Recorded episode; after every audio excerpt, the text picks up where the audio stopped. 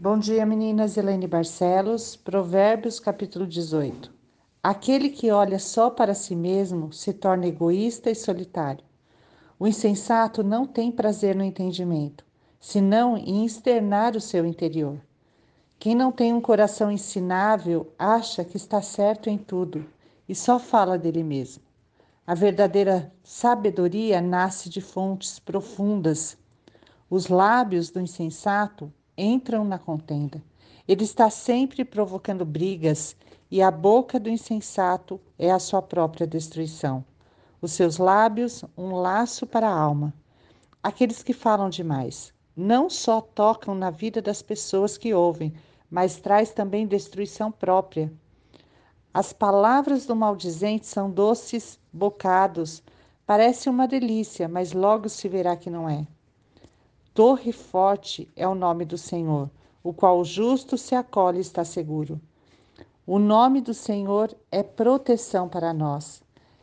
Responder antes de ouvir é estultícia e vergonha.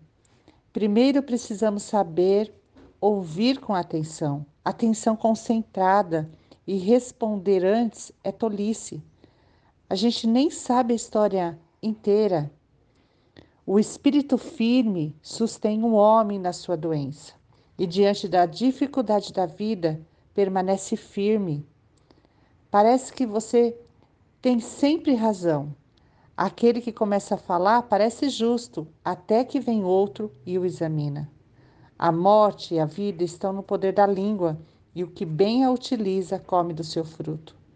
Como esta palavra fala sobre o que sai de nós através das palavras, Palavras trazem vida e esperança, mas também abate, gera morte.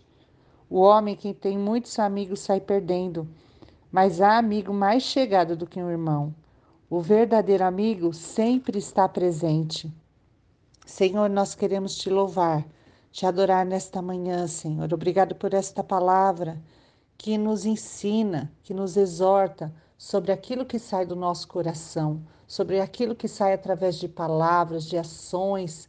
Espírito Santo, toque em cada vida, que possam falar só palavras de bênção, de edificação, que possam ser renovados pela tua palavra, Senhor, e assim caminhar segundo a tua vontade, no nome de Jesus. Amém.